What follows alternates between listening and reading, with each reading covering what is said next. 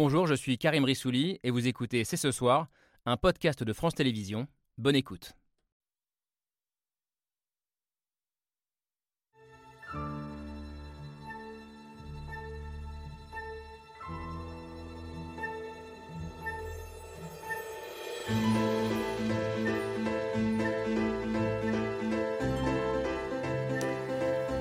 Bonsoir à toutes et à tous, soyez les bienvenus sur le plateau de C'est ce soir. Cela aurait pu être un sujet du bac de philo proposé ce matin aux lycéens. Faut-il revenir aux sources pour aller de l'avant? C'est en tout cas l'enjeu politique du moment pour Emmanuel Macron, alors que la bataille des retraites a laissé des traces dans l'opinion. Le chef de l'État s'est lancé cette semaine dans ce que son entourage appelle une tournée de l'apaisement, axée principalement sur deux jambes, la réindustrialisation et l'intelligence artificielle, comme un retour aux sources pour celui qui a été à la fois ministre de l'Industrie et chantre de la Startup Nation. Alors à quatre ans de son départ de l'Élysée, Emmanuel Macron a-t-il trouvé la formule magique pour relancer sa présidence et laisser une empreinte dans l'histoire? La France, qui s'est rendue compte de ses faiblesses, de ses dépendances, avec la crise sanitaire puis avec la guerre en Ukraine, est-elle en train de se donner les moyens de retrouver une part de grandeur et de souveraineté? Est-ce compatible enfin avec l'ambition écologique affichée par ailleurs par le président de la République? Nous sommes le mercredi 14 juin 2023. C'est ce soir, c'est parti. C'est parti, c'est ce soir avec Camille Diao, bien sûr. Salut Camille pour cette émission euh, qui pose des questions à la fois euh, de stratégie politique euh, présidentielle, mais aussi de stratégie industrielle et technologique de la France. On va en débattre ensemble ce soir. La question politique, on va notamment en parler avec vous, mon cher Mathieu Soukir. Bonsoir, bienvenue, essayiste, grand spécialiste de l'opinion. Assistons-nous à un retour aux sources du macronisme ou à une contradiction avec le macronisme originel Est-ce la bonne manière de tourner la page de la, de la bataille des retraites, de se réconcilier avec le pays? On vous posera la question ce soir. Vous qui avez signé le mois dernier une tribune dans le monde titrée De Gaulle-Macron, deux variantes d'une même fracture entre le président et le peuple. Euh, de Gaulle, justement, c'est l'une des références dans l'entourage présidentiel, euh, parce qu'il incarne De Gaulle en partie les grandes heures industrielles de la France. Alors vivons-nous un moment industriel comparable? On va aussi en parler avec vous euh, ce soir, Anne Lauvergeon. Bonsoir. Bonsoir. Merci d'être là. Vous qui avez incarné pendant une dizaine d'années un fleuron industriel français, le nucléaire, ex-patronne d'Areva. Vous dirigez aujourd'hui la société de conseil ALP. Autre question à laquelle on va essayer de, de répondre ce soir tous ensemble. Peut-on être à la fois président de la tech et président de la réindustrialisation? Bonsoir François Gérolf. Bonsoir. Bienvenue, économiste, chercheur à l'OFCE, l'Observatoire français des conjonctures économiques. Vous soulignez-vous une forme d'ambiguïté, je crois, dans ce en même temps économique dont on va euh, débattre ce soir. Prendre le virage de l'innovation technologique, euh, plus particulièrement de l'intelligence artificielle, faire de la France, comme le dit le président, la championne du monde peut-être de l'intelligence artificielle. Je vois que ça vous donne déjà le sourire, Gilles Babinet. Bonsoir, bienvenue, entrepreneur et, penseur du numérique, coprésident du Conseil national du numérique notamment. Euh, vous êtes l'un des défenseurs de l'investissement dans les nouvelles technologies et dans l'intelligence artificielle. Euh, votre dernier livre s'appelle Comment les hippies, Dieu et la science ont inventé Internet. Euh, C'est sorti le, mois dernier chez Odile Jacob. Euh, autre invité passionné par l'intelligence artificielle, et c'est peut-être plus étonnant pour celles et ceux qui nous regardent, euh, un militaire. Bonsoir euh, Jean-Paul Paloméros. c'est pas forcément bien que ce soit étonnant, hein, mais d'habitude vous venez pour parler Ukraine, Russie, euh, ancien général, donc euh, notamment ancien commandant suprême de l'OTAN, chargé de la transformation à l'époque, ancien conseiller militaire aussi d'Emmanuel Macron pendant la présidentielle de 2017. Euh, pour vous aujourd'hui, le salut, j'allais dire la souveraineté de la France passeront forcément par l'investissement dans les nouvelles technologies et notamment dans l'intelligence artificielle. Alors il reste une question essentielle, enfin, il y en a sûrement beaucoup d'autres encore, mais euh, miser à ce point sur l'industrie, sur euh, l'IA, comme on dit, parler avec un homme comme Elon Musk, qui sera de nouveau à Paris euh, cette semaine, est-ce compatible avec l'ambition écologique affichée par ailleurs par Emmanuel Macron? On va aussi en débattre avec vous, Lucille Schmitt. Bonsoir, Bonsoir. bienvenue, merci d'être là. Haut fonctionnaire, vice-président du think tank La Fabrique de l'écologie et autrice de ce livre avec Olivier Mongin. Emmanuel Macron à contre-temps, publié l'an dernier chez Bayard. Voilà, merci à tous les six d'être là, les présentations sont faites. Et le débat commence avec le billet de Pierre Michel.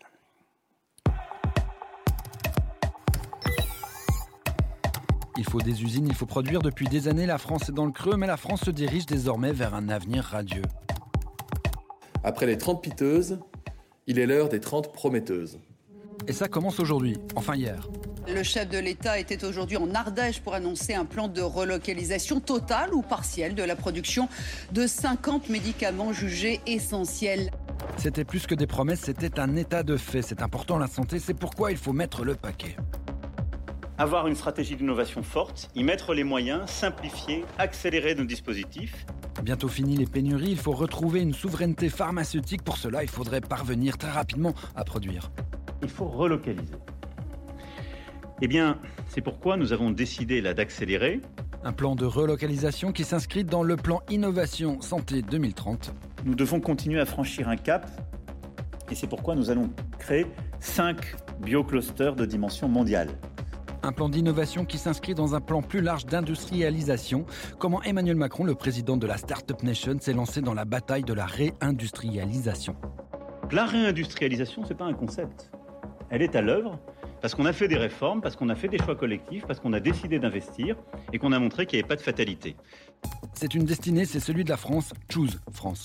Choisir la France, en bon français, le président de la République a accueilli plus de 200 grands patrons. Elon Musk, non pas pour Twitter mais pour Tesla, Robert Bourla pour les laboratoires Pfizer ou encore Vincent Yang, le PDG taïwanais de Prologium, venu présenter un projet d'usine de batterie électrique.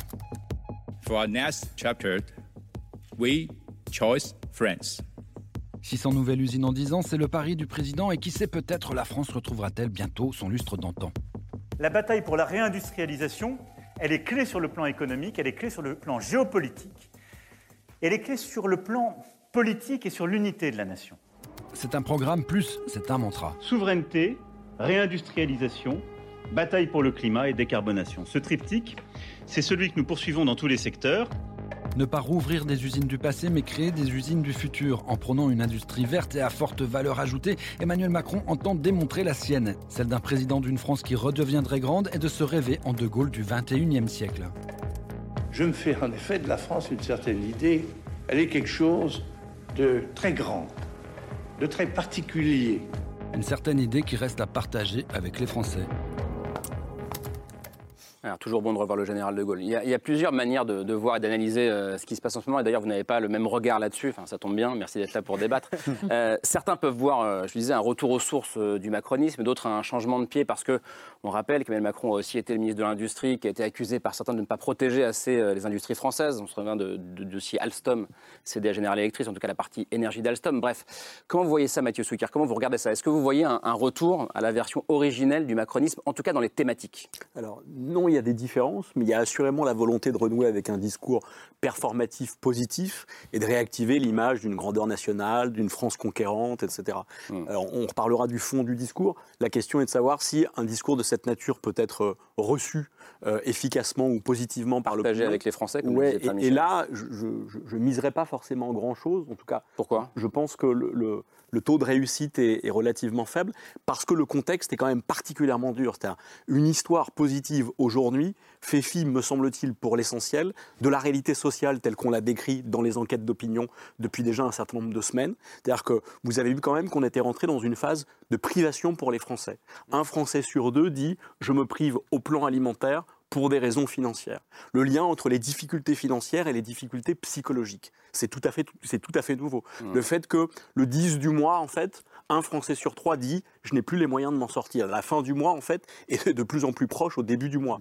La, la fin du mois est, avancée. Donc il y a cette réalité sociale-là qui est ça, relativement inédite. Ça signifie quoi pour vous que euh, parler de la grandeur de la France, de la souveraineté, euh, n'est pas ce qui est attendu par la majorité de l'opinion? En tout état de cause, raconter l'histoire de nos victoires collectives, quand au plan individuel, la réalité sociale est particulièrement dure, ça n'est pas évident. Et même sur Mm. le ressenti, en fait, sur l'humeur des Français, on voit qu'il y a une poussée du mal-être. Il y a une montée de l'insatisfaction depuis quelques mois, depuis quelques années, et avec deux ressorts nouveaux. Un ressort conjoncturel qui est lié à l'inflation, et avec ce que je disais, sur du coup une situation de privation qui est relativement nouvelle. Et la deuxième dimension, euh, plus, plus structurelle, c'est non plus le chômage. Pendant très longtemps, c'était le chômage et le halo du chômage qui était la source du mal-être français. Là, c'est la menace climatique. Et la menace climatique, on ne va pas la balayer d'un revers de main. On peut aussi se dire euh, que c'est parce qu'il n'y a pas de, projet commun et de, vision euh, commune d'avenir. Comment vous regardez ça, Anne Vergent Mais je suis sensible à, à tout ce que vous venez de dire. Moi, j'ai j'ai envie un peu de dézoomer déjà, Mmh. euh, c'est-à-dire tout n'a pas démarré avec Emmanuel Macron en 2017. C'est juste. La désindustrialisation de la France, ça date de l'orée des années 2000, avec une idée qui était à l'époque euh, dominante. C'était finalement la production, c'est sale. La production, c'est pas intéressant. Les emplois de production, bof. Euh, et donc, en fait, on, va être, on est tellement intelligent, tellement géniaux, on va faire du marketing. On va être un pays de service. ouais. et puis, effectivement, du service. Et puis, tout le reste, on va l'expédier très, très loin. Alors, avec des conséquences effectivement euh, ruineuses pour le pays. On voit euh, l'état de notre balance du commerce extérieur. Avec des conséquences en termes environnementaux absolument désastreuses, puisque, effectivement, ces produits sont faits dans des conditions Mm. environnementales extrêmement, euh, en général, mauvaises. En plus, il y a le transport de ces produits. des con- euh, conséquences sociales colossales, Mmh. et puis effectivement la perte, la perte de savoir-faire, la perte de souveraineté sur des sujets qui sont essentiels. Alors, on parle de la pharmacie, Ouais, du médicament. Mais- depuis la guerre en Ukraine, mais surtout depuis le Covid. Mais le problème, il est bien antécédent. Donc, moi, je crois que ce que les Français attendent, c'est effectivement retrouver le sens du progrès, c'est-à-dire des projets communs, mais que ce ne soit pas seulement des paroles. Hmm. C'est-à-dire, je crois que les discours, les plans, les annonces et tout ça, c'est ras-le-bol. En même temps, ça commence par là. Qu'est-ce qu'on fait pour de vrai? Ouais. Vous êtes d'accord avec ça, François Georges Je voyais Oui, je acquiescer. suis, je suis- oui, oui, je suis entièrement d'accord avec ça. Et c'est vrai que du point de vue des actions et de ce qui se passe actuellement en France, on parle beaucoup de réindustrialisation en cours. Il me semble effectivement c'est un petit peu prématuré. Quand on regarde les chiffres, euh, tous les voyants par rapport à l'industrie sont dans le rouge. Parce que le, gouvernement, effectivement, montre euh, plutôt les muscles en disant ça a commencé, il y a déjà eu beaucoup de relocalisation. Mais en réalité, les chiffres euh, officiels, les chiffres des instituts statistiques de la statistique publique ne disent pas vraiment ça. La production industrielle est à un plus bas, la balance commerciale est déficitaire, n'a jamais été aussi déficitaire. Il faut se rappeler quand même que dans les années 80, on avait choisi de dévaluer, de faire le tournant de la rigueur, alors que la balance commerciale était en fait moins déficitaire qu'aujourd'hui. Donc ça veut dire que la situation est pire qu'au début des années 80. Euh, de la même façon, la part de l'emploi industriel dans euh, l'emploi continue de diminuer, puisque on parle beaucoup des créations d'emplois, mais en réalité, c'est surtout des créations d'emplois dans les services, dans la construction, et Mm. pas dans l'industrie. Donc, effectivement, il y a un petit retour, il y a un petit peu, donc le gouvernement discute euh, des hausses d'emplois industriels, mais en fait, ce qu'il faut voir, c'est que l'emploi se porte extrêmement bien, il se porte bien surtout dans l'industrie et la constru- euh, dans les services et la construction. Autrement dit, c'est uniquement un récit pour l'instant, euh, de la Alors, com, disent les oppositions, alors, bien sûr, mais Alors, ce qui est vrai, c'est que c'est qu'il faut du temps avant qu'un projet d'installation, par exemple, se concrétise. Il faut 3 à 5 ans. Mm. Là, C'est normal qu'on ne voit pas encore totalement dans les chiffres, mais je pense qu'il faut attendre avant de voir si c'est une réalité. vous y croyez aux 30 euh, prometteuses? C'était la formule de- d'Olivier Véran qui disait qu'il y avait les 30 glorieuses, puis les 30 piteuses. Et là, on entre euh, dans les 30 prometteuses, Gilles Je suis assez à l'aise avec ce narratif, ça peut sembler un peu curieux, mais si vous voulez, la, la désindustrialisation, je pense d'ailleurs qu'elle a commencé plus tôt. Euh, les chiffres montrent qu'elle a plutôt commencé euh, aux alentours de 94-95, euh, pour des raisons qui sont euh, structurelles, c'est-à-dire que vous avez de la productivité, donc ça crée une destruction naturelle euh, d'emplois. Puis aussi, effectivement, parce que tout le monde, de la gauche à la droite, a souhaité qu'on désindustrialise. Euh, la gauche parce que c'était un facteur d'aliénation et la droite parce que le patronat leur disait on va gagner de l'argent en produisant euh, euh, ailleurs. Donc il y, a, il y a eu ce consensus extrêmement puissant et qui n'a été renversé qu'il y a moins d'une dizaine d'années euh, et qui ne trouve sa traduction politique que très récemment en réalité. Mais sur un paradigme qui est assez différent. C'est-à-dire qu'aujourd'hui, ce qui fait qu'on peut potentiellement réindustrialiser, c'est la qualité de l'énergie. L'énergie française est l'une des plus décarbonées au monde. C'est le fait que l'emploi Avec le nucléaire avec le nucléaire, que l'emploi n'est plus l'industrie n'est plus manufacturée. C'est-à-dire les emplois, c'est des emplois de services industriels. C'est pour ça qu'on ne le voit pas d'ailleurs euh, dans les chiffres statistiques. En revanche, on voit ce, je reprendrai votre expression, ce halo, euh, c'est-à-dire des designers, des gens qui programment des robots, etc., et euh, qui, aident à produire. Et puis le, troisième facteur, c'est que les industriels, ils se sont fait tellement peur pendant le Covid et la guerre en Ukraine avec les supply chains qui ne fonctionnaient plus, qu'ils ont décidé de re-rentrer sur la plaque européenne. Et ces trois facteurs, ce sont trois facteurs qui ont une caractéristique commune, c'est des facteurs de temps long. Et donc, si vous voulez, moi j'entends ce que vous dites et qui est extrêmement préoccupant, je pense, à laquelle euh, ces ces préoccupations qui sont... Ce disait Mathieu qui Souquier au début sur le, voilà, les les gens préoccupations des n'arrivent Français. plus à, à vivre convenablement, etc. Et ça, c'est, je trouve ça très angoissant. Euh, Je, je crains que la réponse, ce soit une réponse de temps long. Et je ne sais pas si on a le temps d'attendre, mais je- je crois que on a fait des expédients qui ont été des politiques de court terme, qui ont accru nos problèmes en réalité, et il va falloir un peu euh, accepter que cette réindustrialisation se fasse euh, dans le temps long. Donc aujourd'hui, on, crée- on crée 20 000 emplois par an, c'est c'est rien. Mm. Allez, on crée grosso modo 150 000 emplois par, par an actuellement, donc c'est très très peu dans l'industrie. hein. Mais encore une fois, je pense qu'il faut comprendre que Mm. le paradigme industriel n'a rien à voir à ce qu'il existait. Par ailleurs, la valeur, elle se fait aussi dans l'après, quand on a vendu le produit, c'est-à-dire qu'on abonne les gens à des services, Mm. parce que c'est des produits qui sont connectés. Et donc c'est tout un paradigme qui n'a rien à voir avec ce qu'on a connu. Donc vous y croyez plutôt Je je voyais une grimace sur le visage de Mathieu Souquier, mais peut-être Euh, que j'ai mal interprété. Alors, non, sur le fond, il y aurait beaucoup à dire sur la désindustrialisation. C'est un phénomène qui, pour partie, existe, mais que les spécialistes, quand même, relativise aussi pour partie. Je reste du côté de l'opinion en réalité, parce que derrière la question de la désindustrialisation et des délocalisations, euh, il y a la question du rapport au monde, il y, a la, il, y a, il y, a la, question du rapport au capitalisme, au capitalisme mondialisé, à la mondialisation. Et à la protection. Et de ce point de vue-là, c'est quand même très intéressant parce que les Français, l'opinion française se droitise incontestablement. Elle se déporte progressivement vers la droite. Elle n'est pas la seule à le faire. C'est à peu près comme ça dans tous les pays développés. Mais aujourd'hui, en tout cas, l'opinion française se droitise. Pour autant, elle ne devient pas de plus en plus libérale. Au contraire. Il est Mmh. même intéressant de voir qu'il y a moins de 10% des Français qui considèrent que le capitalisme, c'est formidable. Au contraire, 90% des Français disent qu'il faut transformer le capitalisme.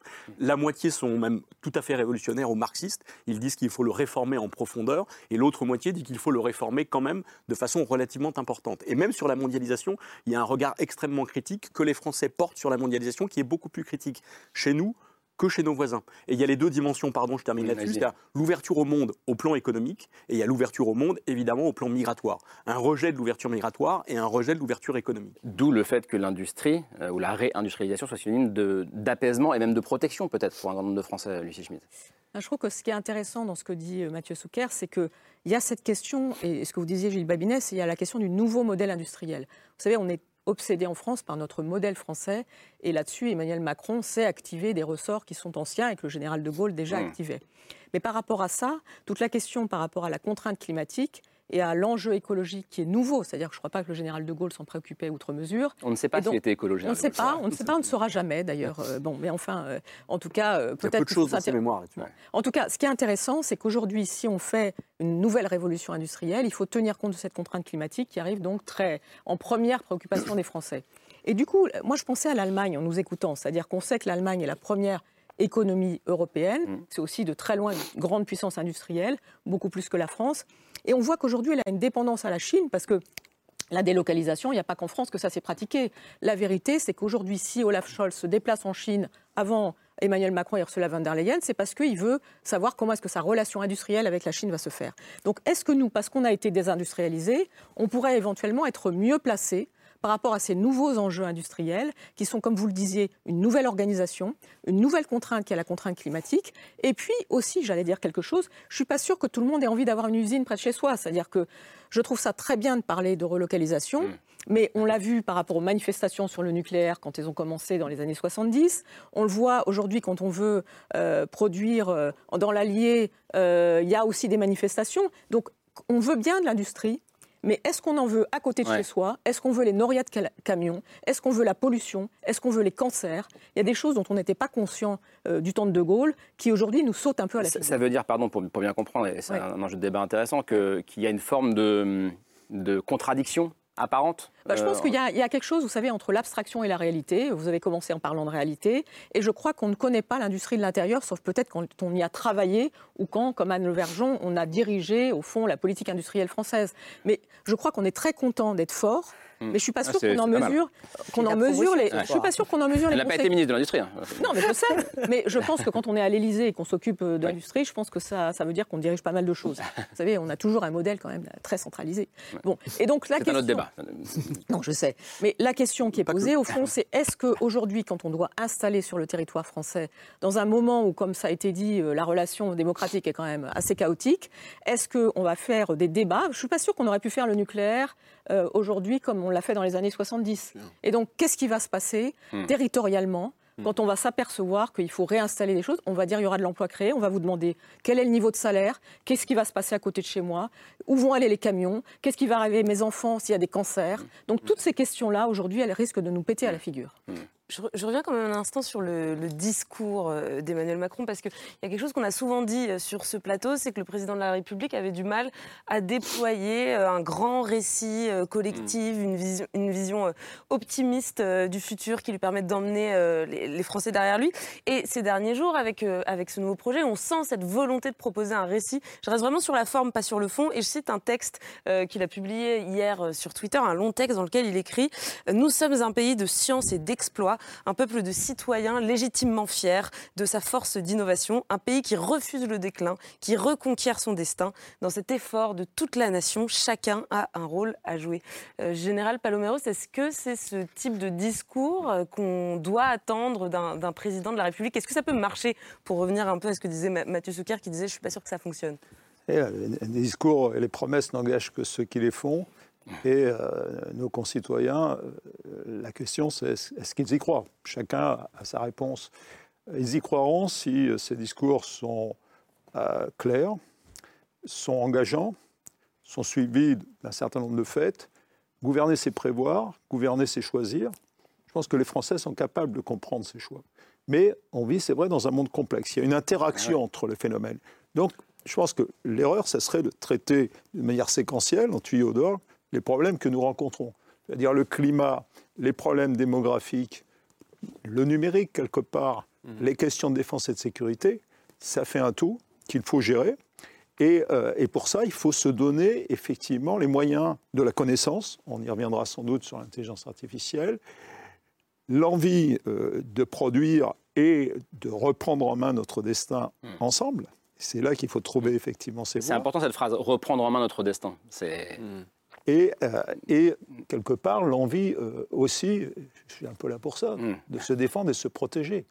Et il se trouve que, puisqu'on parle d'avenir, euh, le général de Gaulle, c'est lui qui a inventé les lois de programmation militaire. Parce qu'il a cru en cet avenir, il a cru un avenir aussi où la France serait une puissance de dissuasion nucléaire, et il a réussi.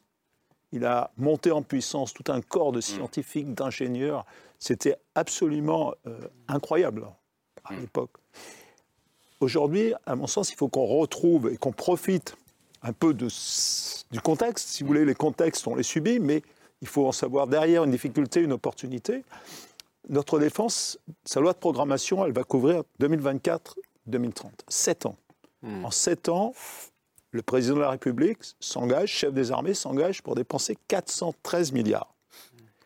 C'est un enjeu considérable pour les emplois, hmm. pour les technologies, pour euh, le savoir-faire français, pour son rôle dans le monde et pour notre défense et notre sécurité. Hmm. La sécurité, ça n'a pas de prix, ça a un coût, mais quelque part, on le mesure aujourd'hui avec l'Ukraine. Donc, une fois qu'on a mis ça sur la table, un pays qui s'engage dans cette direction, un pays qui veut être souverain et s'inscrire dans une Europe qui sera plus autonome, a le droit de nourrir ses ambitions et, doit, et doit, les poursuivre. Il y a des choix à faire, bien entendu, il y a euh, des difficultés, mais si on ne reconstruit pas la base, c'est-à-dire les sciences, les technologies, les ingénieurs, tout ce qui a fait notre mmh. grandeur dans les années passées, si on ne donne pas envie à ces jeunes d'aller conquérir le monde, et si on ne risque pas aussi en investissant sur ces jeunes, en investissant sur, sur des gens qui ont des idées, mm. on n'y arrivera pas. On, tournera en rond et on reviendra à la case départ. Ariane Levergeon, je voulais réagir. Oui, moi j'avais, j'ai eu un grand professeur, s'appelait le professeur Rivlin, euh, créateur de l'école de gestion de Paris, qui disait que tout problème s'analysait en quatre niveaux. Et ce que disait euh, le général Paloméros me, me fait tout à fait euh, dire ça. C'est-à-dire qu'il y a le niveau de la matière. Bon, bah, pour, faire de l'industrie, il faut de l'énergie pas chère, il faut des matières premières, il faut des technologies. Donc ça, c'est clair. Euh. Le deuxième niveau, ce sont les hommes et les femmes. C'est-à-dire, il faut des ingénieurs, il faut des gens effectivement qui soient formés de manière adéquate. Et c'est pas seulement les ingénieurs, c'est des ouvriers, c'est des techniciens, c'est tout un système et ça, c'est l'éducation, c'est la, formation continue, la capacité de former les gens au fur et à mesure de la vie. Troisième niveau, les organisations. C'est-à-dire que, effectivement, quand le général de Gaulle, Pierre Mesmer, annonce euh, à l'Assemblée nationale, vous avez raison, dans les années 70, on ne peut pas dire qu'il y a eu beaucoup de débats sur le nucléaire. Mm. Euh, on va lancer un grand programme, eh ben, très bien, les organisations, elles étaient là, il y avait la DATAR, il y avait... Bon. Et effectivement, les choses sont allées vite. Et ensuite, le dernier niveau, c'est le sacré. C'est effectivement dans la tête qu'est-ce que nous avons, qu'est-ce que nous voulons collectivement, mmh. individuellement? Mmh. Alors, comme vous le dites, effectivement, dans la situation de la France aujourd'hui, il y a beaucoup de gens qui ne pensent pas à ça. Alors, moi, j'ai un point de vue positif. Qui n'ont pas le temps de penser à ça. J'ai un point de vue très positif. Je dirais que euh, sur ces sujets, euh, on a fait, curieusement, on fait un baromètre à la commission innovation du MEDEF qu'on publie tous les ans. Euh, la France est le plus pessimiste de toute l'Europe, ça ne vous étonnera pas. Euh, mais sur le progrès, sur l'idée qu'on peut faire des choses ensemble, on a fait un énorme pas en avant depuis 2019. Mmh, mmh. Le Covid, avec toutes les polémiques qu'on a eues sur les vaccins, eh on a vu qu'effectivement, il y avait quand même des solutions scientifiques. Mmh. Donc il y a un retour sur le fait que effectivement les scientifiques peuvent apporter quelque chose et que la technologie, l'industrie, ça apporte quelque chose. Donc je pense qu'il y a quand même une attente Alors qu'il faut nourrir intelligemment en nourrissant tout ça. C'est-à-dire que si tout ça reste du discours et absolument pas des actes où tout est aligné, où effectivement on est capable de faire avancer les grands sujets qu'on annonce, eh bien on va désespérer encore un peu plus les gens. Et je voudrais rajouter que sur euh, la réindustrialisation dont on parle, bah, je dirais que la, désindustriali- la désindustrialisation n'est pas arrêtée. Euh, les prix de l'énergie électrique et gazière cet hiver ont tué un nombre d'entreprises considérable. Donc il faut appeler un chat un chat. On est encore dans une situation d'extrême fragilité pour maintenir les industries existantes. Oui, François Gérald, ouais. Oui, oui, non, je suis, je suis, je suis, je suis entièrement d'accord avec ce qui vient d'être dit. Et puis avec le fait de, qu'il est très utile d'avoir une loi de programmation. Alors on pourrait se demander, est-ce qu'il ne faudrait pas une loi de programmation industrielle de la même façon qu'une loi de programmation militaire. La France Mais c'est pas, très bien c'est pas ça, euh, France 2030, par exemple? Alors, C'est pas, pas de la 2030, planification euh, ou de la Alors, c'est un programmation? petit peu- C'est un petit peu l'ambiguïté justement que je voulais souligner, c'est la différence entre innovation, programme d'innovation et programme de réindustrialisation. Il me semble que les deux sont nécessaires, mais les deux sont des choses différentes. France 2030, on est plutôt sur des projets innovants, euh, on est plutôt sur des choses de haute technologie, etc. Mais il y a une autre question qui est est-ce qu'on veut réindustrialiser au sens du nombre de gens qui travaillent dans l'industrie en France, de euh, la part euh, de l'industrie dans le PIB Et c'est vraiment deux questions totalement différentes qu'on a tendance à mélanger actuellement. Est-ce que, les deux, est-ce que les deux sont compatibles d'ailleurs? Est-ce qu'on peut être Les à la fois totalement le président de la tech, je disais, le président de la. Tout à fait, au contraire. Ouais. Et, et, et la Ah. partie France 2030, c'était un peu le macronisme. Oui, c'était un petit peu ce qu'on avait avant euh, euh, chez Emmanuel Macron, donc qui est, qui est, qui est renforcé, qui est continué.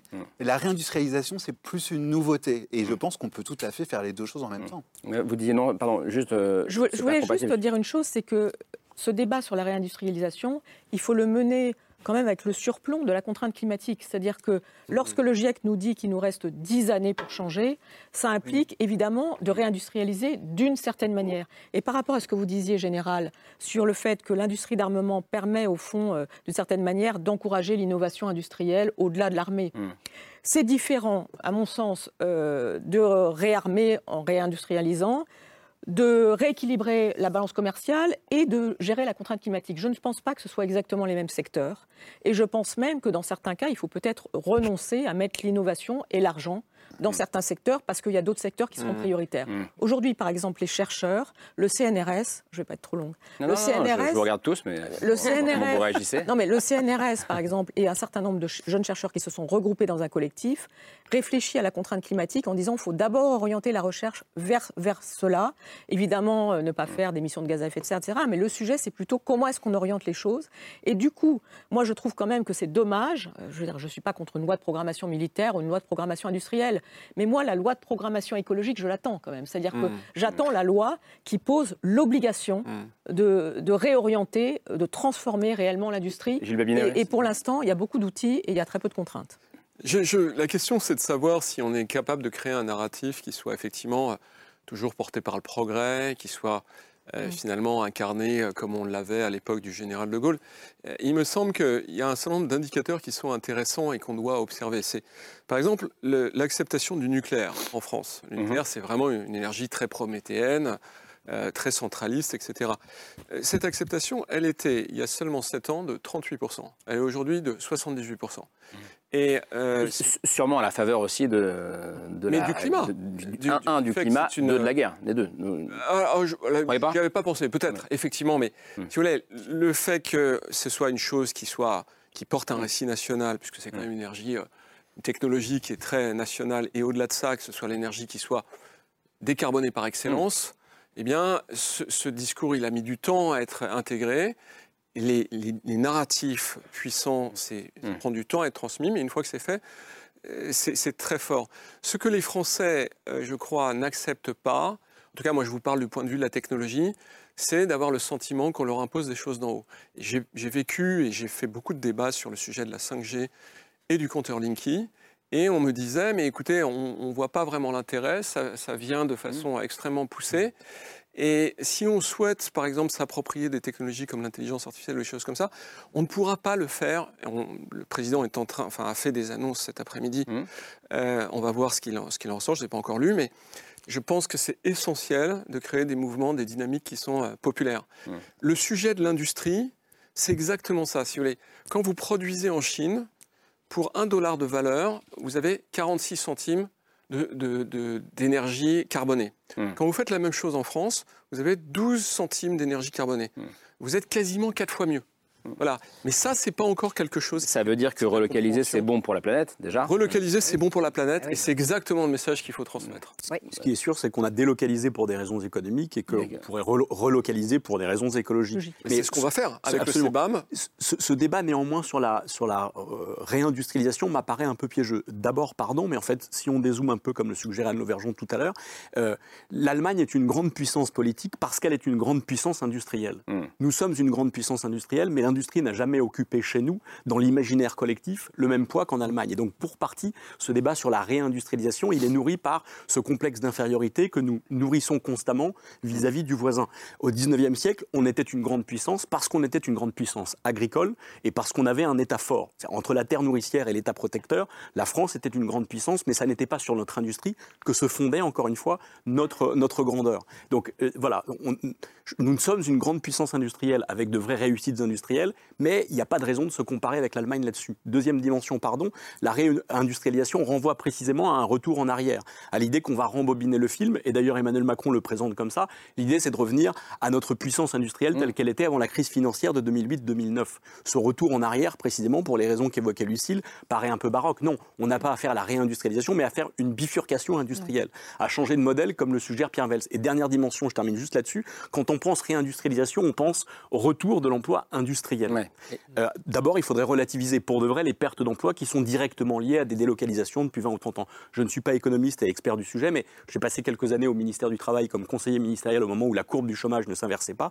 On avait beaucoup étudié ces sujets et il y a matière à les relativiser. Hmm. Pour autant, les usines qu'on rouvrira demain ou après-demain ou encore après-demain, ça, ne fera pas des centaines de milliers d'emplois. Ne sont pas du tout les mêmes que celles qu'on a fermées il y a, 20 hmm. ans. Précisément parce que les gains de productivité que vous évoquiez vont continuer d'augmenter, certains experts parlent d'usines noires, c'est-à-dire d'usines qui fonctionnent H24, H24, sans lumière, sans humain, sans rien. On peut produire des biens matériels demain sans aucune contribution humaine. Vous avez, les, usines robotisées, il y a eu beaucoup d'études euh, qui ont été faites à cet égard.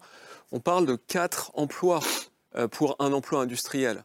Euh, donc c'est autour. oui, je, pense que c'est assez peu contesté cette ouais, Emploi indirect, je suis d'accord. Mais imaginons pas qu'on va rouvrir mmh. des usines dans les endroits où elles ont été fermées, mais du coup dédiées aux ouvriers qui, par exemple, pourraient aujourd'hui voter pour Marine Le Pen. Alors, pour, revenir euh, au fait qu'on n'a jamais été une grande nation industrielle, euh, c'est vrai qu'historiquement, il a fallu rattraper, mais on est arrivé à un niveau aujourd'hui, c'est pour ça que de parler de réindustrialisation n'est pas excessif. On est à 12% du PIB sur l'industrie. La Grèce est à 14%. Mmh. Bon, euh, c'est quand même interrogeant. Et on est les plus bas d'Europe. Donc on est arrivé à un niveau, effectivement, de perte de substance est absolument dramatique appelons un chat un chat. Mhm. Donc, euh, parler de réindustrialisation. Alors, réindustrialisation, pas dans n'importe quelle condition. Mais pardon, perte de substance, est-ce qu'il faut l'entendre par perte du coup de souveraineté, euh, ne plus être maître de son destin, comme le disait tout à l'heure le général Palomero Et perte de. Alors, on parle toujours d'industrie, il faudrait parler de tissu industriel. Mm. Mm. Quand vous avez une usine, quelle qu'elle soit, mm. hein, euh, vous avez autour des fournisseurs qui s'installent, vous avez des commerces, vous avez des gens qui vivent de ça, vous avez des retraités, vous avez tout un système, un écosystème qui se recrée. Et ça, on l'a perdu. On a perdu des tas d'endroits. D'ailleurs, on a on est les champions des friches industrielles. Hein, euh. et alors, on dit on n'a pas de terrain industriel. Bah, réattaquons les, les, friches industrielles. Mais si j'entends Mathieu Suquier, j'entends, j'entends euh, ne rêvons pas, ça ne reviendra pas de cette manière-là. Mais mm. oui, mais on a des terrains. Alors, ça ne reviendra pas de cette manière-là pas les vieilles industries, mais avec des nouvelles industries, mm. on peut créer du tissu industriel, on peut créer du tissu vivant. Euh, il y a des magasins qui se créent quand vous avez des gens et des emplois. Hmm. Donc euh, le monde rural, euh, un énorme euh, quand même sujet en hmm. France, bah, il y a une partie de la réponse qui correspond effectivement à une forme de réindustrialisation. Hmm. Je ne dis pas toute la réponse, mais on ne peut pas continuer là aussi la désertification collective en France de territoires immenses. Donc je pense qu'il est très important de regarder lucidement là où nous en sommes nous avons un pays désindustrialisé hmm. et qui continue à perdre des entreprises industrielles. Et, et, ce n'est pas quelques usines de méga batteries qui changent hmm. les équations. Et qui vit largement au-dessus de ses moyens, puisque le déficit commercial ne reflète que ça, le fait qu'on produit moins que ce qu'on consomme. Donc à un moment, il va falloir qu'on décide. Est-ce qu'on Mm. décide de, de produire plus ou est-ce qu'on décide de consommer moins? Et c'est des questions qui vont se poser, à mon avis, de manière assez concrète et assez rapide. On entend déjà le ministre de, de l'économie euh, qui parle de euh, d'une d'une forme d'austérité ou en tout cas de commencer à réduire les, les dépenses, je pense que, et ça va rejoindre la, la question que vous abordiez au début de cette émission, euh, sur l'inflation, sur, euh, sur la baisse de niveau de vie Mm. euh, que les gens ont l'impression de subir. La réindustrialisation, ça, c'est aussi une solution à ça, parce que les salaires sont meilleurs dans le secteur industriel, parce que la valeur ajoutée est supérieure, parce que ça donne des emplois là où, effectivement, il n'y a plus d'emplois. Donc, effectivement, il ne s'agit pas de faire revenir le textile de la même façon qu'il est dans, dans les années 60-70, ça, il n'en est pas question. En revanche, il s'agit peut-être de ralentir, en tout cas, la désindustrialisation qui a lieu, c'est-à-dire jusqu'ici, on avait tendance à dire bon bah c'est pas grave, c'est les usines fermes parce Mm. que on est dans une logique de destruction créatrice et donc de nouvelles choses vont se former sur les ruines en quelque sorte. Ça, je pense qui a été le cas. peu- Ce qui a été le cas en réalité. Bah, ça se discute. Enfin, on est passé parce de, que- de 25% de PIB industriel à 11 aujourd'hui. hein. On n'est pas à 12, on est très nettement. Oui, mais en dessous de- Là, c'est en plutôt PIB, la en destruction PIB, on est d'accord, mais ce que je veux dire, c'est que l'activité économique s'est déportée et que la a- les créations d'emplois se sont déportées. Il y a eu effectivement un principe même. schumpeterien, mais si vous voulez, dans, l'OCDE, il n'y a aucun pays. Les deux seuls pays qui sont plus désindustrialisés que nous en, en Europe, c'est Malte et Chypre. Voilà. Et dans l'OCDE, on est le pays le plus désindustrialisé avec les États-Unis. C'est tout à fait étonnant. Les États-Unis sont à peu près identiques à nous en, en part de PIB. Et ça a été les chantres d'une globalisation euh, pour des questions politiques, pour cantonner, pour euh, je dirais, encercler l'URSS. Donc ils ont fait ce, phénomène de globalisation, mais le coût social a été absolument immense. Et puis, je pense qu'il faut dire aussi, et qui, moi, je, pense, est tout à fait essentiel et que les- on comprend d'une certaine manière, c'est que l'industrie, c'est le principal facteur de mobilité sociale. C'est remarquable. C'est-à-dire que quand vous allez en Allemagne, vous tombez sur des gens qui sont patrons d'énormes conglomérats industriels, qui sont rentrés comme apprentis à 16 ans dans, dans ces entreprises-là. Et puis ils ont monté tous les échelons. Et on a, à, à mains égards, on l'observe très bien dans les statistiques agrégées, le même phénomène en France. Donc euh, je, je dirais qu'il y a- il y, a des externalités qui sont bien au-delà que le fait de restaurer votre balance commerciale.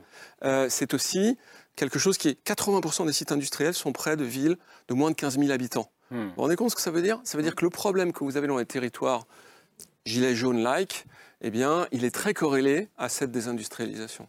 Lucie puis Jean-Paul Palomero. Oui, moi je voulais justement parler des territoires parce que je pense que dans notre raisonnement, c'est clair qu'aujourd'hui, la question industrielle doit être liée à la question territoriale parce que on a, euh, vous parliez de tissus industriels, la question c'est justement d'identifier les tissus et de faire en sorte d'activer cette question territoriale, ce qu'on n'a pas fait suffisamment lorsqu'on a industrialisé. Je rappellerai que les territoires désindustrialisés, c'est d'abord un traumatisme en fait, parce qu'à ce moment-là, on s'est aperçu qu'il y avait un problème territorial. Et puis il y a un deuxième sujet dont je voulais parler, c'est quand même l'argent public, c'est-à-dire que ça a été beaucoup dit, notamment par Arnaud Montebourg, mais pourquoi pas invoquer ces mannes aujourd'hui?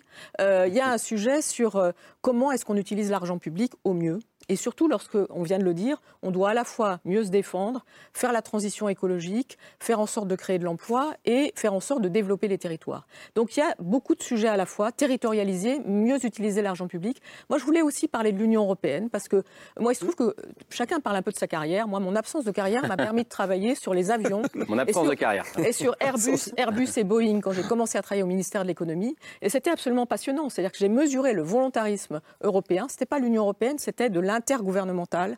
Et ce qui était aussi très intéressant par rapport à ce que disait le général, c'est que Boeing s'était construit grâce au fait, grâce aux subventions militaires. C'est-à-dire que là, il y avait un côté euh, dual qui était euh, extraordinairement Ce qui est fort. toujours, Et ce qui est toujours le cas. le cas, mais nous, on ne se le permettait pas. SpaceX, c'est pas construit par hasard. hein, Voilà. Et, et nous, voilà. euh, Mais nous, on ne se le permettait pas parce qu'on euh, était remarquable et qu'on était très moraux, parce qu'on était l'Union européenne. Donc on faisait des combats de coq, si je puis dire, euh, au niveau de l'OMC. Mais ce qui est intéressant par là, c'est que déjà, le général de Gaulle parle de la France, mais en fait, il faut parler de l'Europe.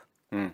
Et au fond, il faut élever le, les le De. Gaulle du XXIe siècle, il ne peut pas parler que de la France. Il peut- non, mais même De Gaulle, il aurait dû parler de l'Europe à l'époque. Et il faut faire en sorte, si vous voulez, d'aller à l'ensemble des échelles. C'est-à-dire qu'il y a le local, le tissu industriel, il y a l'Union européenne qui doit construire une puissance, Hum. et puis il y a Emmanuel Macron ben, qui là-dedans veut dire qu'il est l'homme providentiel, mais qui en fait doit se situer par rapport à aussi un microcosme et d'autres personnes. Moi, Ah. ce que je voulais dire par là, c'est qu'il ne faut pas seulement voir Elon Musk, pardon, Ah bah, il faut dommage aussi voir de les industriels français.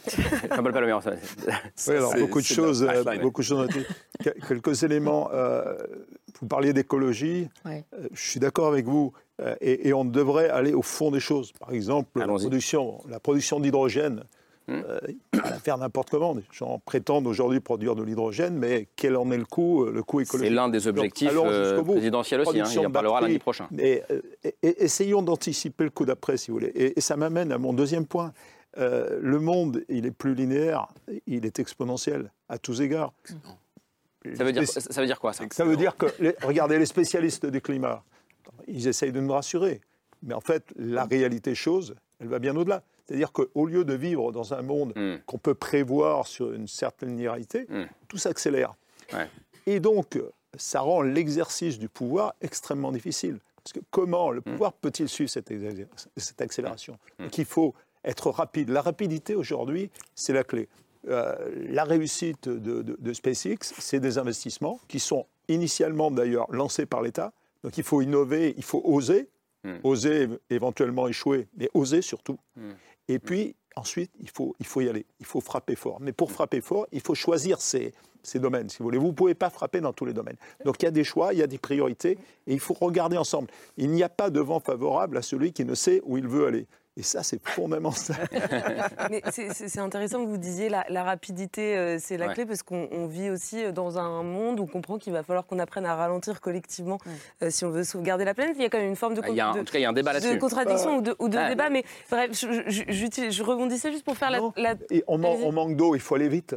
Oui, non, mais j'en- j'entends ce que vous dites. Mais je, je rebondissais là-dessus parce que justement, je voulais revenir sur la contradiction que vous souleviez tout à l'heure, euh, Lucille Schmitt, entre cette nécessité de réindustrialiser et cette nécessité euh, de répondre avant, avant tout à la contrainte euh, climatique. Et il me semble qu'il y a une figure qu'on vient de citer qui incarne un peu cette contradiction, qui est Elon Musk, que Désolé, euh, le président de la République va, oui, désolé, va rencontrer vendredi. Et ce sera en fait la troisième rencontre entre Emmanuel Macron et euh, donc ce milliardaire américain assez controversé, parce que certes, Elon Musk, ce sont euh, les voitures électriques euh, Tesla, donc a priori une innovation qui va plutôt dans le sens de la décarbonation Produite en Chine en particulier, oui. produite en Chine, mais c'est aussi, euh, on- enfin, voilà, c'est aussi Starlink, euh, cette constellation de satellites qui risque de fortement polluer l'orbite terrestre. Mais qui a aussi- sauvé l'Ukraine. Alors on voit bien. A je- je- je- répète ce que Voilà. dit euh, le général. Euh, c'est aussi euh, une opposition assez frontale aux nouvelles, aux nouvelles normes environnementales qu'essaye d'imposer euh, l'administration euh, Biden euh, à l'industrie américaine. C'est l'idée que pour sauver euh, l'humanité, eh bien, plutôt que de préserver la planète, il vaut mieux aller euh, coloniser euh,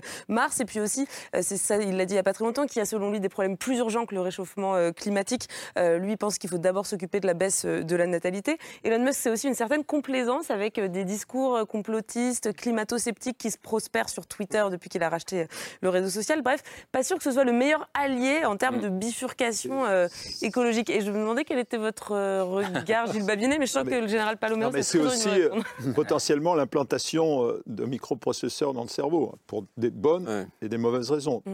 Euh, moi, je suis très inquiet, si vous voulez, de voir que ce soit Elon Musk, un, un seul homme qui n'a pas été élu par personne, si Mm. ce n'est par lui-même, et qui aujourd'hui a ce pouvoir.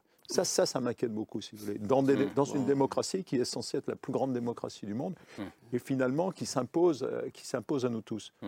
Euh, il faut peut-être réfléchir là-dessus. Ouais, et qui semble fasciner le président de la République. Écoutez, je, je vais faire quelque chose. Moi, je vais d'abord le célébrer parce que. Ah ce qu'il a fait, c'est extraordinaire. Ouais, C'est- c'est vrai. il a réussi dans trois domaines qui sont extrêmement différents et euh, on peut dire ce qu'on veut. Il a eu des subsides euh, publics à foison, etc. Mais il a amené des technologies de rupture euh, majeures. Arriver à faire des lanceurs spatiaux comme il en a Oui. fait, ils sont capables de se reposer.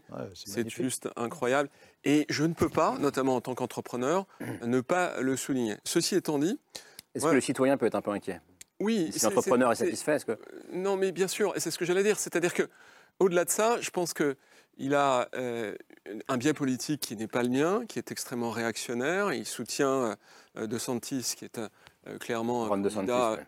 qu'on va candidat mettre- républicain qui sera sûrement Voilà. l'adversaire de Trump euh, lors de la prochaine primaire. voilà, qui, qui, qui s'essaie de se positionner plus à droite que Trump.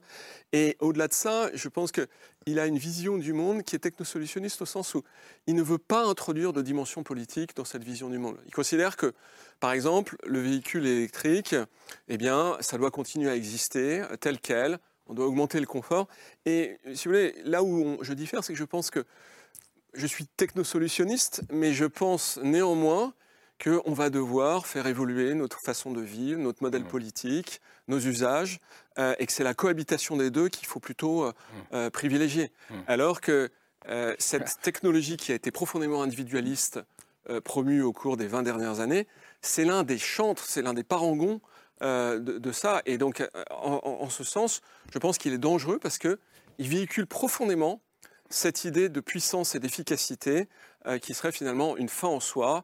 Euh, et on doit opposer un modèle européen, ce- cette approche. Non, non, mais je veux dire un mot, c'est que le sujet, c'est le progrès dans les limites planétaires. Et le problème d'Elon Musk, c'est- qu'il dit j'ai pas de limite. C'est en cela, c'est en cela qu'il est proche de Donald Trump. Il dit il n'y a pas de limite. Voilà. Et c'est ça le sujet.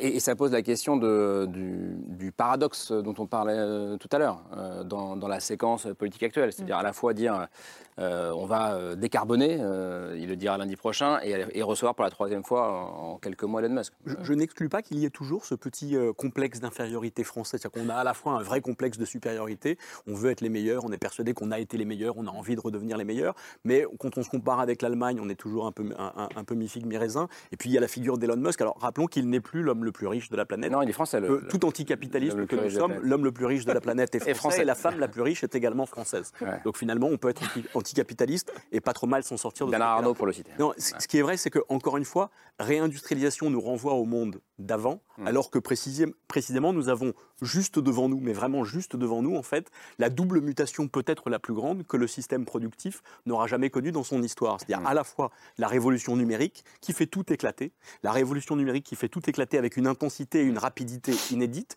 et à côté de ça, le verdissement de notre économie, ou plus que le verdissement de notre économie, une bifurcation à faire. Ah, Et ça, pour le coup, reparler d'industrialisation est peut-être un peu à l'ancienne, alors que nous sommes devant précisément Mm. un double défi, comme rarement on en a eu à, à- à affronter, me paraît Bah, c'est- c'est c'est l'une des jambes, puisqu'il dit, il dit encore aujourd'hui on veut être, euh, que la France soit l'une des championnes de, de- de- de l'intelligence artificielle. Je veux juste demander à Mathieu Soucard d'arrêter de taper avec son pied, parce que ça fait du bruit. S'il vous plaît, Mathieu. Avec ses très belles tennis. Anne. C'était l'occasion de démontrer. Non, mais il, faut en France qu'on arrête de parler euh, pour parler, c'est-à-dire euh, le choix des mots. euh, ce mot-là, il ne me plaît pas parce qu'il est connoté à ça, connoté à ci. Vous Il y a pensez à quoi, là? Il y a des réalités. La ré- réindustrialisation ou pas réindustrialisation, bon, on, a des, des catégories qui sont claires. euh, industrie, bah, on a perdu des industries et on a besoin de plus d'industries. Donc, alors, on appelle ça réindustrialisation, on appelle ça comme on veut, il faut le faire. On appelle ça, ouais. Alors, par contre, ce que je pense, c'est qu'il faut arrêter d'opposer les catégories. Hmm. Euh, il y a un vrai lien entre, euh, effectivement, un développement industriel, un développement propre, euh, le fait de servir mieux nos concitoyens. Alors, ce que je reprocherais, moi, Elon Musk, Hmm. c'est vrai que le rencontrer, ce que j'ai fait, euh, c'est assez extraordinaire parce qu'il vous parle de Mars, d'aller sur Mars, comme il vous parlerait. euh, euh, D'aller à Marseille. D'aller à Marseille, Mm. absolument. Et, et c'est vrai, ce côté tout est possible a quelque chose d'assez stupéfiant. En même temps, c'est un homme qui considère finalement que la planète est habitée par des clients, Mm. et non pas par des citoyens. Donc euh, c'est là où je pense euh, qu'il y a un petit delta qui pose problème à la démocratie. Euh, je pense qu'il faut le- séparer innovation, technologie, industrie, c'est une erreur complète, et, et démocratie. Euh, je vais vous citer un exemple euh, qui m'est cher, euh, une entreprise que, que j'ai, dans laquelle j'ai investi, qui s'appelle Urban Loop. Urban Loop, c'est né à Nancy. Qu'est-ce que ça fait? Ben, Ils ont commencé un professeur d'université, 300 étudiants, français, non français, qui ont travaillé sur les modes de transport du futur, les modes de transport collectifs, sans CO2, bien sûr, mais qui soient une valeur ajoutée pour les gens, qui fassent qu'effectivement, bah, prendre la voiture devient beaucoup moins intéressant que de prendre ce moyen de transport. Aujourd'hui, Nancy va installer ça, on, a- va, on être à Saint-Quentin pour les Jeux Olympiques, etc. C'est quelque chose de formidable. Sans CO2, c'est le prix, euh, on a fait le Calcul. record mondial devant le ministre des Transports, du passager transporté sans CO2 le moins cher. Donc on retrouve la problématique de trouver des solutions moins chères pour nos concitoyens. Pas de CO2. Les capsules sont fabriquées dans les Vosges. Donc on, Tout on est relocalise. fait. Et on va euh, développer ça à l'international. Donc il n'y a pas, comment dirais-je, arrêtons c'est de l'industrie, c'est des infrastructures, c'est du service. Mais c'est de l'industrie du futur aussi. C'est des emplois, énormément d'emplois. Donc tout ça, arrêtons d'enfermer tout le monde dans des catégories et essayons d'ouvrir les portes. Les- François Gérald Fouet. Oui, mais c'est, enfin, c'est, faut, faut voir que cette contradiction aussi entre écologie euh, et productivisme ou industrie, Mmh. euh, ça Bah, nous a amené à faire des erreurs. C'est-à-dire que nos objectifs d'émissions, par exemple, ils sont fixés en termes des émissions de la France. Et donc, récemment, on a Mmh. diminué nos émissions en désindustrialisant et en important des produits bruns Mmh. et carbonés. Mmh. Il faut évidemment, enfin, je- je- j'espère qu'on va tomber au moins d'accord sur, sur ce point de dire que, que ce serait mieux qu'on produise en Mmh. France, euh, potentiellement avec des procédés plus électriques, euh, Mmh. qui, qui soient basés sur une électricité décarbonée. Et ça, ça permettrait de réconcilier Mmh. euh, écologie. Et, mais je, je- je- je pense que Musk représente quelque chose par rapport à la différence entre Europe et États-Unis. Il représente une forme de, euh, d'un optimisme américain quand même qui, que- qui fait peut-être un petit peu défaut dans la lutte contre le changement climatique en, en Europe. Enfin, en tout Et- cas, c'est l'impression qu'un certain nombre de gens ont. Et en particulier, Et qui plaît à Emmanuel Macron, cet et qui optimisme. plaît euh, peut-être à Emmanuel Macron. Et, et- et la question de savoir, par exemple, s'il vaut mieux euh, lutter contre le réchauffement climatique via des subventions ou via des taxes. Et c'est vrai que les Américains, là, ils présentent le changement climatique comme une opportunité. Ils donnent de l'argent aux industriels. Et donc, les gens ont l'impression qu'ils vont y gagner, en quelque sorte. Alors que nous, on a une vision peut-être un peu plus. On a essayé euh, la taxe carbone, on a eu les gilets jaunes. Et puis maintenant, on va généraliser le mécanisme euh, d'ajustement carbone aux frontières. Euh, Ça, ça va peut-être être un petit peu difficile pour les industriels. Donc, il y a aussi cette question de savoir comment on fait cette transition et est-ce qu'on arrive à l'associer à quelque chose de Ouais, positif. Moi, je pense- Justement, on ne va pas le généraliser, c'est ça l'inquiétude. Ouais. Moi, je pense pas. Je pense que le... d'abord, on ne peut pas comparer l'Union européenne et les États-Unis. C'est-à-dire que nous, on s'est construit d'une manière volontaire et politique. Et en fait, ce qu'on fait, c'est qu'on fait des normes. Et faire la norme et la rendre dominante, c'est quand même une manière aussi d'imposer euh, quelque chose. Après, on ne doit pas faire que de la norme. Il faut créer une politique industrielle à l'échelle européenne. Et pour l'instant, c'est pas possible parce qu'il y, a une mani- il y a une politique de libre concurrence et de refus des aides d'État qui est très mauvaise. Donc le sujet, c'est comment l'Europe change. Mais l'Europe ne deviendra pas les États-Unis. Et par ailleurs, moi, je demande d'avoir l'Inflation Reduction Act qui fait des subventions tous azimuts. Et le plan de Biden. Et, et le- ce qui est le plan de Biden, qui est le plan vert de Biden, qui est en fait un plan industriel pro- protectionniste américain et pas un plan écologique. Je pense que le sujet, c'est d'arrêter de baptiser vert des choses qui ne sont pas forcément écologiques. On est obligé d'être plus, on est obligé d'être, comment dirais-je, plus professionnel sur ces questions-là. Il ne faut pas penser que le vert est tout le temps un effet d'aubaine. Il faut aussi imaginer la contrainte, faire décroître certains secteurs, imaginer que notre spécialisation industrielle doit changer.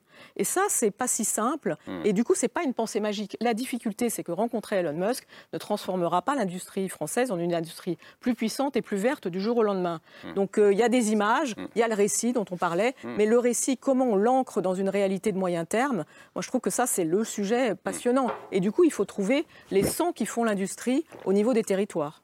Oui, Général Palomero. Non, sur l'Union européenne, étant un, un Européen convaincu, malgré tout, euh, je pense qu'aujourd'hui, avec les règles anticoncurrentielles, on ne saurait plus faire Airbus. Hmm. Tous les spécialistes le disent. Bien sûr. Donc c'est- quand même un paradoxe. Mais ça veut dire aussi quelque part que l'Europe n'a pas saisi euh, la dimension industrielle à son niveau. On ne lui a pas donné peut-être. En tout cas, on n'est pas capable de créer ce- cet élan qu'on a su créer. euh, Airbus en est l'exemple, l'espace en est un autre exemple, et le numérique peut être un autre exemple. Euh, deuxièmement, sur l'industrie, moi ce que je constate avec les contacts que j'ai dans l'industrie, qui sont passionnants, c'est que on a des champions. Et des champions qui ont su révolutionner en quelque part, innover dans leur processus industriel. On ne parle pas assez des processus industriels. On place l'industrie comme étant un bloc, mais ce n'est pas du tout ça. C'est la manière de produire, c'est l'impression 3D généralisée. Et ça, ça fait d'une part des économies, ça préduit un moindre coût, c'est c'est plus écologique si on veut. Et, et- et nos industriels, enfin ceux qui, qui marchent, euh, parlez-en à Michelin et à, à tous ceux qui réussissent aujourd'hui, ils ont ce sentiment qu'il faut faire quelque chose pour, pour notre planète, qu'il faut faire quelque chose, créer des emplois à haute valeur ajoutée. Donc moi je ne serais pas pessimiste si vous voulez, mais aidons-les quoi, aidons-les vraiment. Euh, il y a encore trop de contraintes. Euh, Je travaille aussi sur l'innovation. Si vous voulez, entre ce que dit le président aujourd'hui et le jour où ça va produire des effets, il va se passer un temps. que- Aujourd'hui, euh, un jour, c'est un mois. un mois, c'est un siècle. Il faut aller vite. Quand, quand Emmanuel Macron dit qu'il veut que la France soit la, la championne et se positionne en pointe dans la nouvelle révolution industrielle qu'est l'intelligence artificielle, euh, est-ce qu'il a raison, d'abord, Gilles Babinet, euh, de le dire comme ça Euh, Et, et est-ce que c'est est -ce c'est réaliste? Est-ce que c'est crédible? Écoutez, euh, je, je, c'est difficile de dire ça parce que moi je pense que la parole descendante est quand même assez limitée dans son efficacité. Je vais vous raconter une anecdote. En, en Chine, en 2006, euh, le champion de Go, Lee Sedol, s'est fait battre par euh, Hmm. AlphaGo, une intelligence artificielle. Il y avait des dizaines de millions de personnes qui jouaient au Go en Chine. Ça a été un traumatisme. Moi, je peux vous dire que je- à cette époque, j'allais souvent en Chine. Les gens l'ont vécu comme un traumatisme.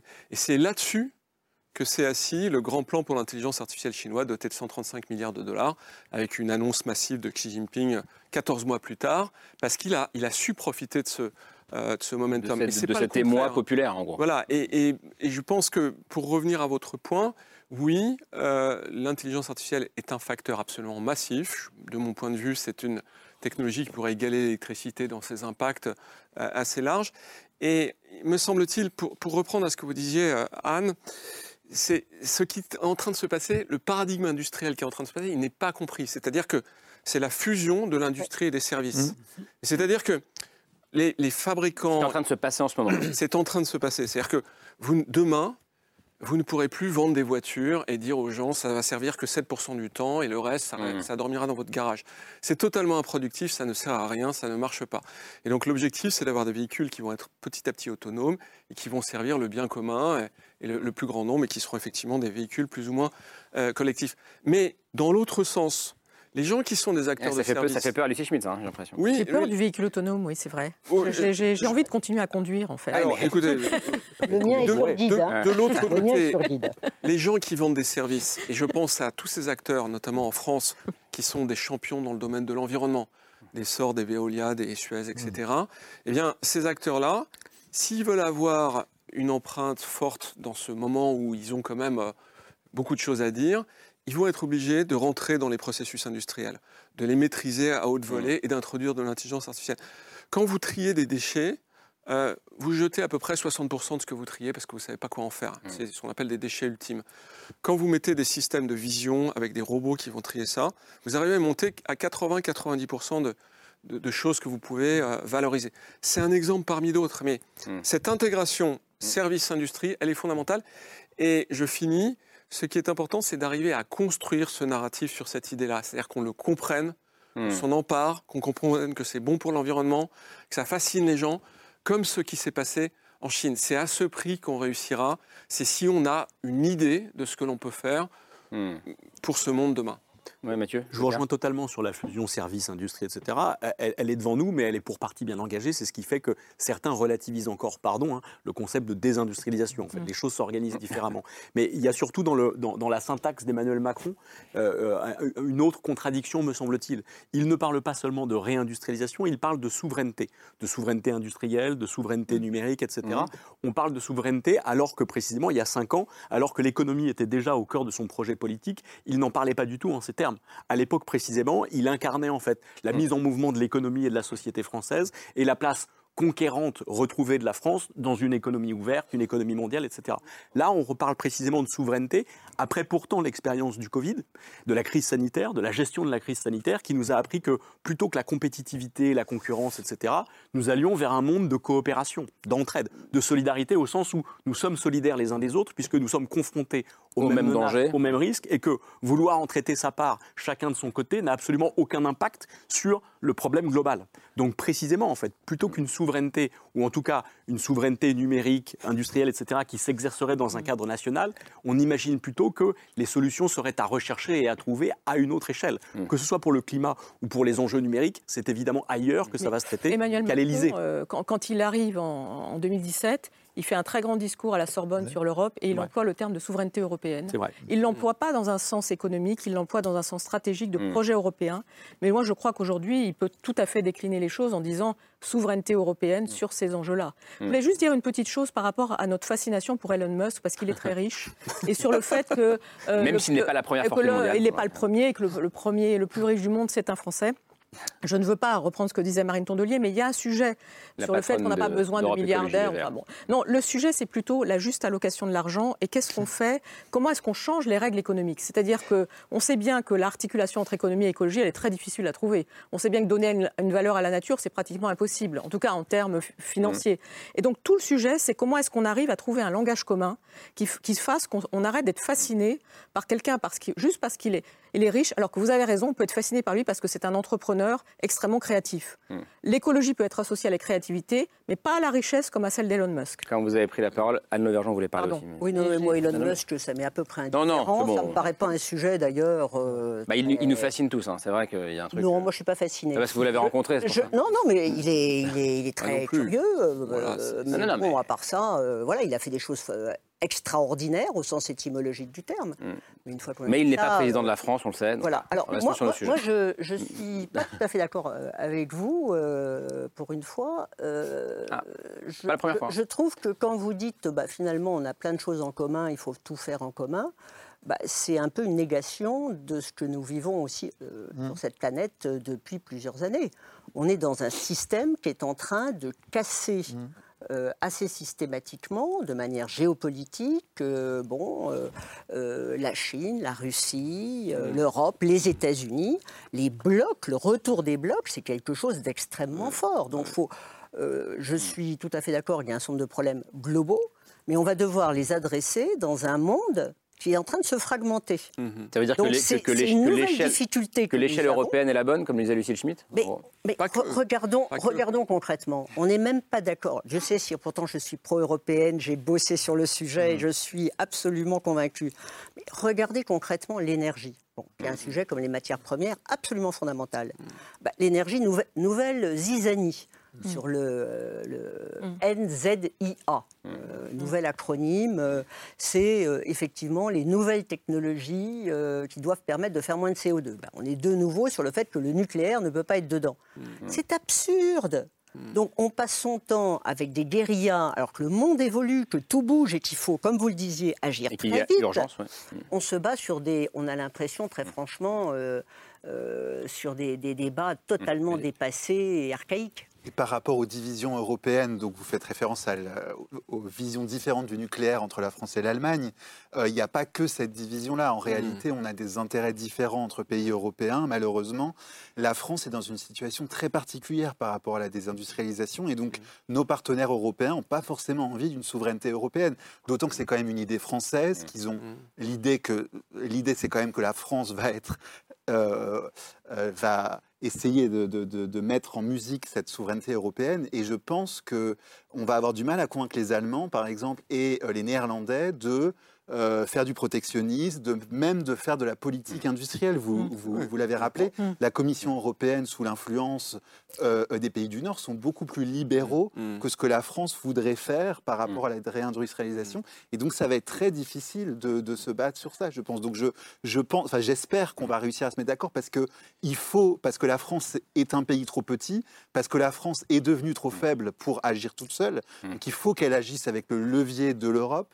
Mais en même temps, il faut qu'on se rende compte qu'on a des intérêts potentiellement divergents par rapport à la Chine notamment. Les États-Unis, enfin, euh, c'est là où je vais d'accord avec Anne Lauvergeon, c'est un peu le retour de la guerre économique quand même. Il faut, faut dire ce qui, ce qui est, c'est-à-dire que les États-Unis ont décidé de mesures protectionnistes, c'est inédit, contre leurs alliés européens, contre, contre les Allemands. Le fameux plan de Joe Biden. le fameux- Exactement. Donc, il faut quand même IRA. regarder ça en face. Et, et face à ça, l'Europe, euh, il faut qu'elle réagisse de manière unie, mais c'est pas évident. Euh, Rapidement, le général Palomero. Non, non, je, je suis un petit peu agacé par le- la surexploitation du mot souveraineté. Comme disait Camus, euh, mal nommer les choses, c'est ajouter au malheur du monde.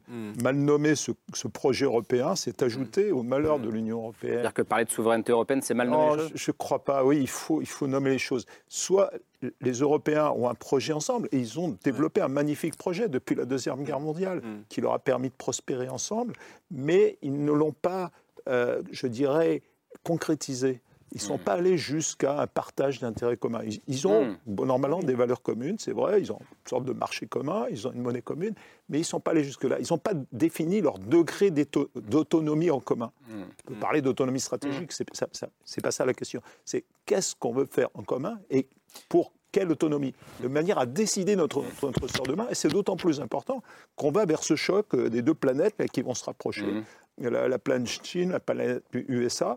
Et qu'il faut qu'on trouve notre place là-dedans et qu'on arrive peut-être à équilibrer ces deux planètes. Elles vont être bien ces élections européennes, on aura des beaux débats, je pense. euh, dans- non, en vrai, dans, dans- dans les mois qui viennent. Camille, on termine avec le, le choix du Oui. soir. Euh, on a parlé de De Gaulle beaucoup ce soir. Euh, Je pense que Mhm. c'est le personnage qu'on a le plus parlé avec Emmanuel Macron. Et Elon Musk. Elon Musk. Euh, qu'on a parlé presque tous C'est vrai. Un De documentaire Gaulle. qui nous ramène aux origines des 30 Glorieuses et, et qui parle évidemment du général de Gaulle. Oui, euh, puisque Olivier Véran et, et le gouvernement a, a filé cette comparaison entre les 30 glorieuses et, et 30 prometteuses que- qui- qu'ils souhaitent voir euh, advenir, c'était l'occasion d'un petit point historique avec un documentaire euh, France TV qui s'appelle De Gaulle bâtisseur, qui est euh, signé Camille Jusa. C'est un film passionnant qui raconte la, la reconstruction et la transformation de la France après la Seconde Guerre mondiale et notamment à partir de 1958 euh, sous l'impulsion d'un homme, le général Elon de. Gaulle. Mm, qui, qui veut faire entrer la France dans la modernité et qui pour ça va essayer de mobiliser tout un peuple derrière lui. D'ailleurs, assez écoutez en quels termes il s'adressait au peuple français euh, juste après la libération? Chaque Français comprend que la libération ne nous apporte pas du tout, tout de suite, l'aisance matérielle et que nous devrons maintenir des restrictions sévères et faire un grand effort de travail, d'organisation, en même temps que de discipline pour venir à bout de cela. Pour bâtir une France nouvelle, il faut un vaste et généreux effort national. Un vaste et généreux effort national pour bâtir une France nouvelle, ça pourrait être d'Emmanuel Macron finalement.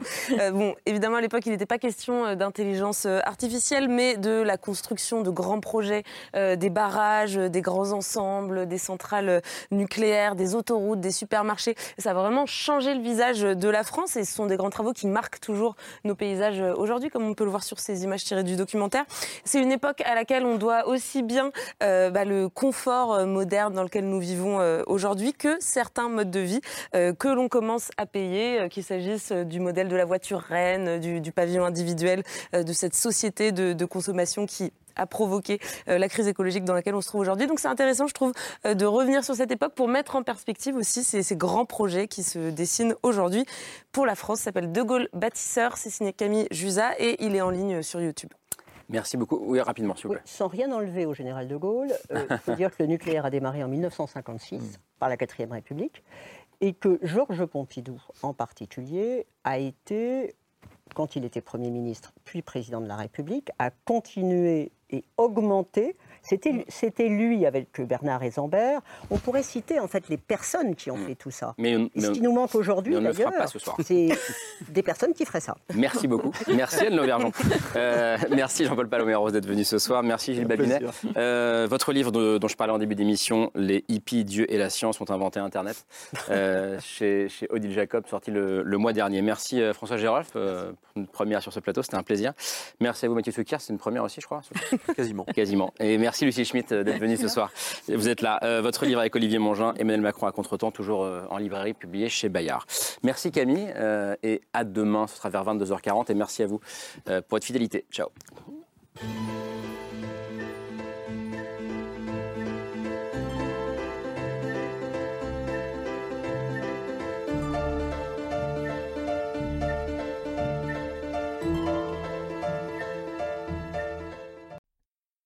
C'était C'est ce soir, un podcast de France Télévisions. S'il vous a plu, n'hésitez pas à vous abonner. Vous pouvez également retrouver les replays de l'émission en vidéo sur France.tv.